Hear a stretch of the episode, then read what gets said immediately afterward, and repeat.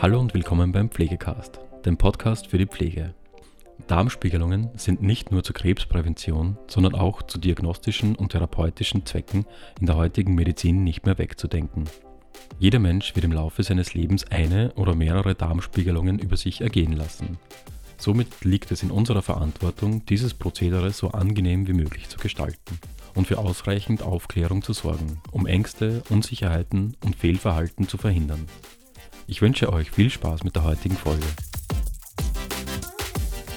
Hallo, mein Name ist Martina Fellinghauer.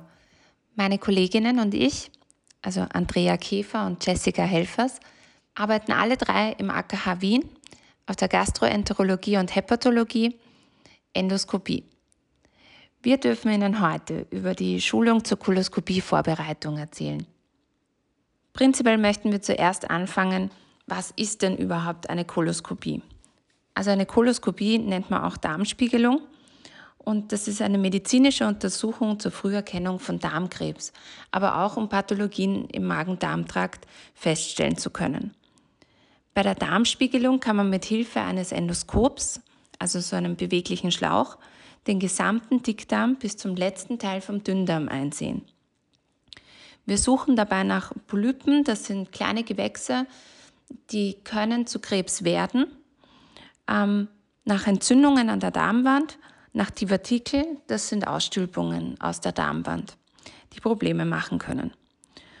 Um das alles beurteilen zu können, muss der Darm aber wirklich sauber sein bei der Untersuchung.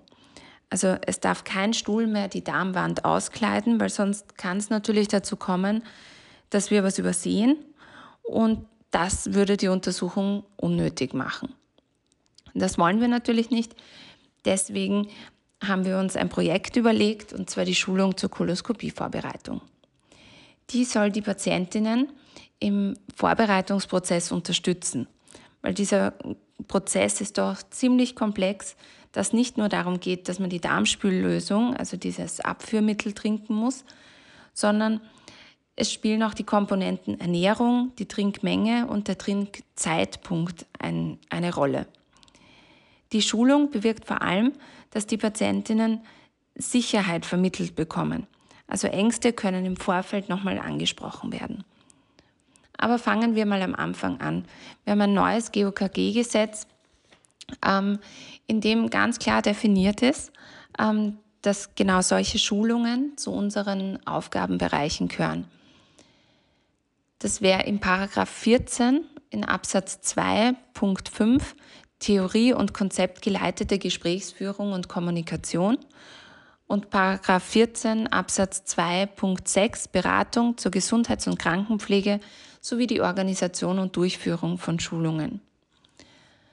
Das heißt, in der neuen Gesetzeslage ist es so, dass das absolut in unseren Aufgabenbereich fällt und wir das auch ausüben sollten, wenn wir schon die Gelegenheit dazu haben. Nur kurz, um die Begrifflichkeiten zu erklären. Wir unterscheiden zwischen Information, Schulung und Beratung. Information, das ist eine gezielte Weitergabe von Fakten und Kenntnissen über einen bestimmten Sachverhalt. Das machen wir im Alltag die ganze Zeit. Als Krankenpflegepersonen ähm, geben wir ständig Informationen weiter. Auch Schulungen und Beratungen, da komme ich gleich noch dazu, ähm, bauen wir eigentlich unterbewusst schon in unseren Alltag ein. Also Schulungen unter Schulungen wird ein zielgerichtetes, geplantes und strukturiertes Vorgehen zur Vermittlung von Wissen, Fähigkeiten und Fertigkeiten verstanden. Die Ergebnissicherung ist ein wesentlicher Aspekt. Das ist genau das, was wir mit der Schulung zur Koloskopievorbereitung erreichen wollen, nämlich dass wir geplant, strukturiert und zielgerichtet unser Wissen vermitteln. Eine Beratung, nur damit es vollständig ist, ist ein interaktiver, ergebnisoffener Prozess, bei dem die Beraterin und die ratsuchenden Menschen gemeinsam eine individuelle Lösung für ein existierendes oder potenzielles Gesundheitsproblem entwickeln. Das ist wieder ein bisschen ein Unterschied, weil da der Ausgang noch nicht äh, klar feststeht. In einer Beratung schauen wir, wo uns das Gespräch mit dem Patienten individuell hinführt. Wir bleiben aber bei der Schulung und Ich werde Ihnen jetzt ein bisschen erklären, was unsere Schulungsinhalte sind. Ähm, prinzipiell erklären wir unseren Patientinnen, was ist eine Koloskopie, was muss zur Untersuchung mitgebracht werden, wichtige Telefonnummern, wo Sie sich hinwenden können, wenn Sie Probleme haben mit der Vorbereitungslösung oder noch Fragen sich auftun während dem Vorbereitungsprozess. Dann die Ernährungsempfehlungen. Es ist gar nicht so einfach, ähm, die alle zu befolgen und alle zu wissen. Deswegen gibt es da eigene Broschüren, die wir auch mitgeben. Ähm, das werden Sie auch nachher noch hören. Und die Medikamenteneinnahme für den Tag der Untersuchung selber, aber auch den Vortag. Das ist natürlich hauptsächlich ärztliche, ärztliche Anordnung. Wir können aber ein paar Tipps geben und natürlich auch noch mit unseren Ärztinnen Rücksprache halten. Dann, wie bereite ich die Darmspüllösung überhaupt vor und wie nehme ich sie ein? Danach auch noch eine Erfolgskontrolle und zum Schluss fragen wir noch, ob die Patienten noch Fragen haben, ob es noch Ängste gibt, die man vielleicht noch aus der Welt schaffen kann. Das sind so unsere Schulungsinhalte, die wir vermitteln wollen. Ein Schulungsgespräch dauert zwischen 10 und 20 Minuten. Das kommt immer ganz auf die Patientinnen an. Aber wir versuchen uns möglichst individuell auch auf unsere Patientinnen einzulassen. Gemessen, ob der Darm wirklich sauber ist, wird das Ganze mit dem Boston Powell Preparation Score. Das ist eine Skala, da beurteilt man die einzelnen Abschnitte des Darms, vergibt Punkte und je mehr Punkte man hat, umso besser ist die Darmvorbereitung. Da gibt es natürlich dann auch einen Wert, ab wann die Untersuchung, wenn der Darm nicht gut vorbereitet war, wiederholt werden sollte. Ja, prinzipiell hat unser ganzes Projekt angefangen 2016 und wir haben uns damals unsere Zahlen angeschaut. Ähm, wir haben eine Datenerhebung gemacht, in der wir festgestellt haben, dass unsere Patientinnen eigentlich nicht sehr gut vorbereitet sind. Und das wollten wir als Pflegepersonen verbessern. Wir haben gesehen, es bringt was, wenn man mit dem Patienten ein ausführliches Gespräch führt, wenn man die Vorbereitungslösung nicht nur von irgendjemanden am Schalter hergeben lässt bei der Anmeldung, sondern wirklich ein professionelles Gespräch führt. Prinzipiell die Vorteile einer, einer Schulung zur Koloskopievorbereitung ist, dass sich die Qualität ähm, der Vorbereitung durch diese Zirkum-Erreichsrate ähm, verbessert. Das heißt, wir haben eine bessere Zirkumserreichsrate, eine Polypendetektionsrate, eine Vermeidung von Kolonkarzinomen, wir haben weniger Komplikationen, wir haben weniger Untersuchungswiederholungen. Also dadurch werden natürlich auch die Kosten fürs Krankenhaus oder die Einrichtung verringert. Wir haben beim Patienten eine höhere Compliance. Das heißt, die Patienten müssen aktiv mitarbeiten eine Steigerung der Patientinnenzufriedenheit, ein Abbau von Stress, Ängsten und Unklarheiten.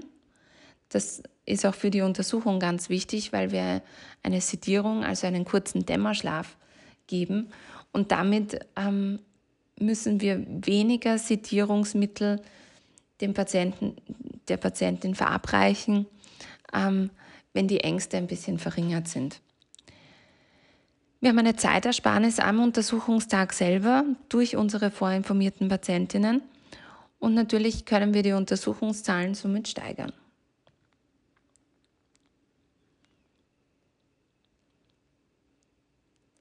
Natürlich hat unser Projekt auch in der Covid-Zeit ähm, einige Rückschläge erlitten.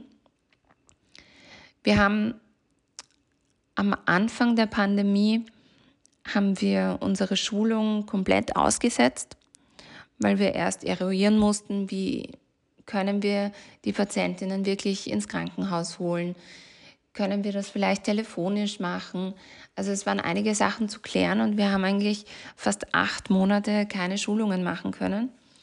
Das hat uns ziemlich schnell gezeigt, dass ähm, unsere, unsere Patientinnen bei den Untersuchungen sehr nervös waren, schlecht vorbereitet.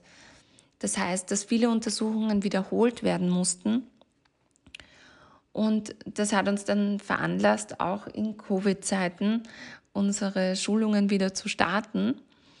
Und halt natürlich nicht in Gruppenschulungen, sondern in Einzelschulungen.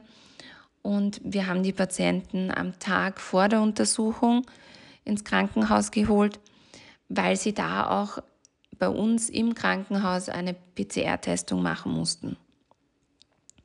Es hat sich gut getroffen. Natürlich kann man da nicht alles ganz genau erklären, weil die Schulung ähm, beinhaltet auch die Ernährungsempfehlungen. Die Ernährung sollte man aber schon drei bis vier Tage vor der Untersuchung umstellen. Das heißt, es war nicht optimal oder ist noch immer nicht optimal, aber wir haben zumindest ähm, einige Faktoren verbessern können für die Untersuchungsqualität.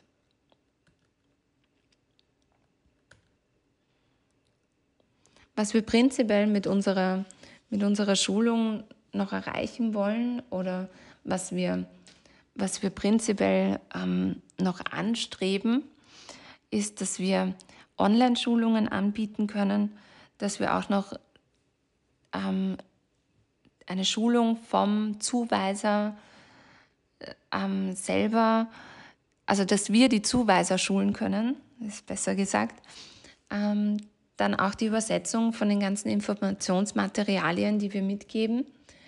Und natürlich auch, dass wir ein Zeitfenster haben für Telefonauskünfte, wo wirklich spezialisiertes Personal ähm, beim Telefon sitzt und eben die Fragen beantworten kann.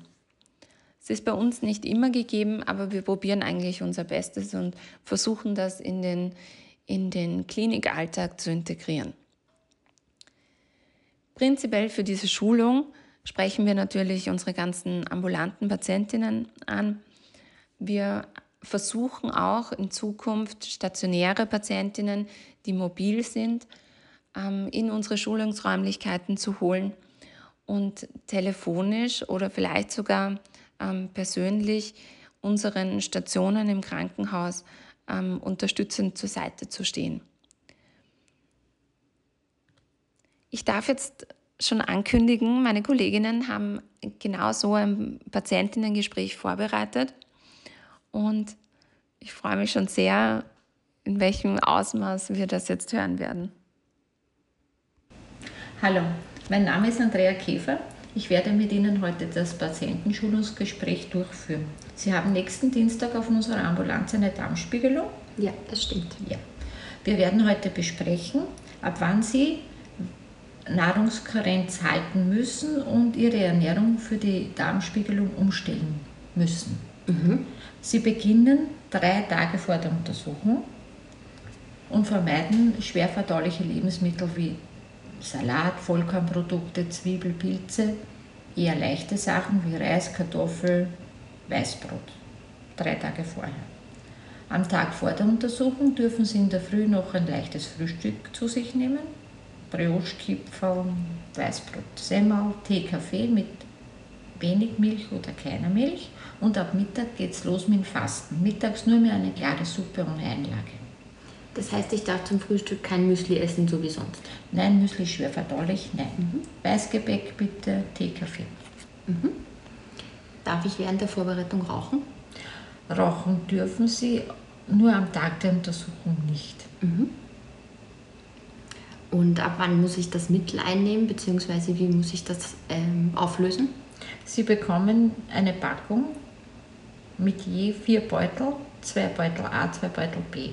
Sie nehmen einen Beutel A, einen Beutel B, rühren ihn in lauwarmem Wasser an, einen Liter lauwarmes Wasser, gut durchrühren, dass sich das gut vermischt und stellen die Lösung in den Kühlschrank.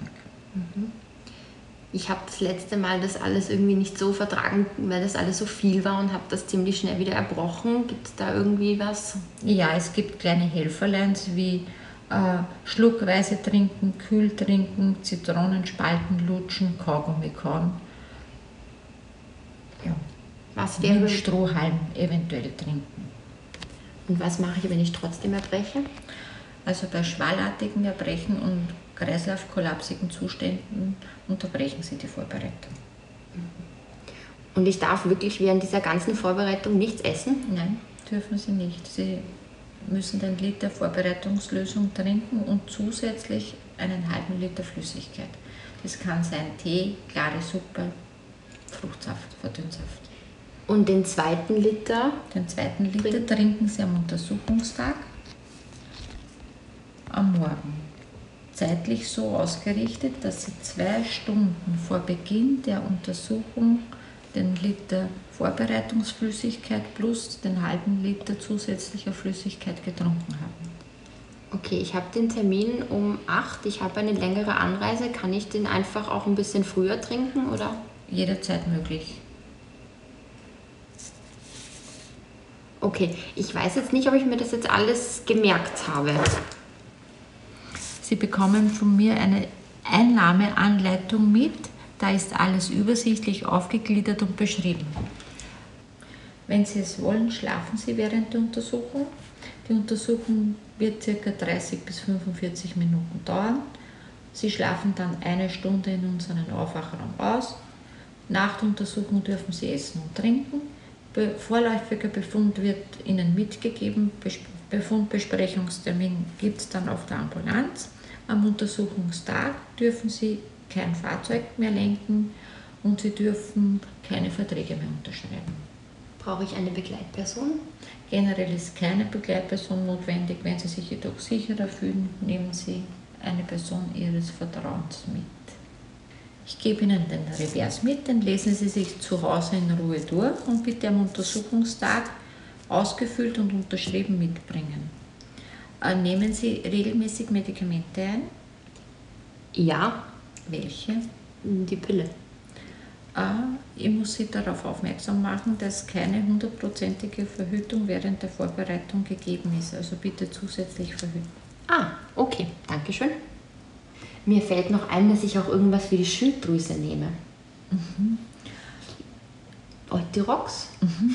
Dann nehmen Sie Ihre Medikamente mit und nach der Untersuchung im Aufwachraum können Sie Ihre Medikamente einnehmen. Mhm. Haben Sie irgendwelche Allergien? Nein. Nicht, dass ich wüsste. Ist in Ordnung.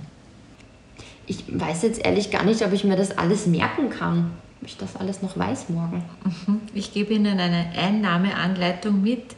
Da ist alles übersichtlich aufgegliedert und beschrieben. Ah, super. Das ist sehr gut. Dankeschön. Ja, jetzt haben Sie einen kurzen Einblick bekommen, wie so ein Patienten-Schulungsgespräch ähm, ablaufen kann. Natürlich gehen wir individuell auf unsere Patientinnen ein und schauen, dass wir da ähm, möglichst dem Gesprächsverlauf folgen und halt alle Fragen, die von den Patientinnen noch kommen, beantworten. Dazu muss man sagen, auf das sind wir jetzt nicht ganz so eingegangen bei dem Schulungsgespräch, ist die Auswahl des Präparates. Das ist natürlich eine ganz wichtige Sache. Ähm, das haben wir jetzt aufgrund von Schleichwerbung natürlich nicht alles so ausführlich beschrieben. Aber wir haben natürlich mehrere Präparate, nicht nur eines, das wir verwenden können. Und wir müssen dann natürlich individuell auf unsere Patientinnen eingehen. Wir müssen schauen, gab es schon mal Voruntersuchungen, wo das Präparat verwendet worden ist oder nicht gut funktioniert hat. Ähm, haben die Patientinnen Vorlieben? Auch was empfehlen unsere Ärzte und Ärztinnen? Ähm, wir haben natürlich Standards, die wir, die wir berücksichtigen, aber prinzipiell wird das natürlich schon auch mit unseren Patientinnen abgestimmt. Da wir gleich bei den Ärzten und Ärztinnen sind, ähm, die stehen uns eigentlich immer sehr gut zur Seite. Die unterstützen uns sehr gut, indem sie als Backup dienen. Und falls wir mal Fragen zur Medikation oder zur Indikation ähm, haben und diese nicht selber beantworten können, dann können wir jederzeit zu unseren Ärzten und Ärztinnen gehen. Dokumentieren tun wir das Ganze in unserem hauseigenen Dokumentationssystem. Ähm, das ist am Computer. Wir dokumentieren im Freitext, ähm, um natürlich auch zu unterstreichen, dass dieses ganze Gespräch individuell abläuft und nicht einfach einen Standardtext hineinkopieren, ähm, sondern wir versuchen da wirklich sehr individuell einzugehen drauf. Gut, dann bedanke ich mich fürs Zuhören und einen letzten Tipp möchte ich noch allen mitgeben, allen Pflegepersonen da draußen und natürlich auch den Ärzten und Ärztinnen. Ähm, Wenn es Probleme gibt bei einer Vorbereitung oder prinzipiell, wenn Koloskopien jetzt nicht so oft im Stationsalltag vorkommen, bei Ihnen auf der Abteilung, dann ist es wirklich keine Schande, mal auf der Endoskopie anzurufen, nachzufragen. Vielleicht bekommt man auch Unterstützung. Das hilft sowohl Ihnen in der Vorbereitung als auch den Patientinnen, weil es einfach einfacher wird mit mehr Informationen und dem Endoskopiepersonal sowieso, ähm, weil wir bei der Untersuchung wirklich gute Untersuchungsergebnisse dann erzielen können. Danke vielmals und ich hoffe, Sie haben noch einen schönen Tag. Ja, das war es auch schon wieder mit der heutigen Folge Pflegecast. Wenn Ihnen diese Folge gefallen hat, freuen wir uns, wenn Sie unseren Podcast abonnieren. Weitere Informationen zum Thema Pflege und allem, was dazugehört, finden Sie auf unserer Webseite www.pflegenetz.at oder unserem YouTube-Kanal Pflegenetz und unseren Social-Media-Kanälen. Alle Links zur aktuellen Folge sowie unseren Webseiten finden Sie in der Beschreibung. Bis zum nächsten Mal.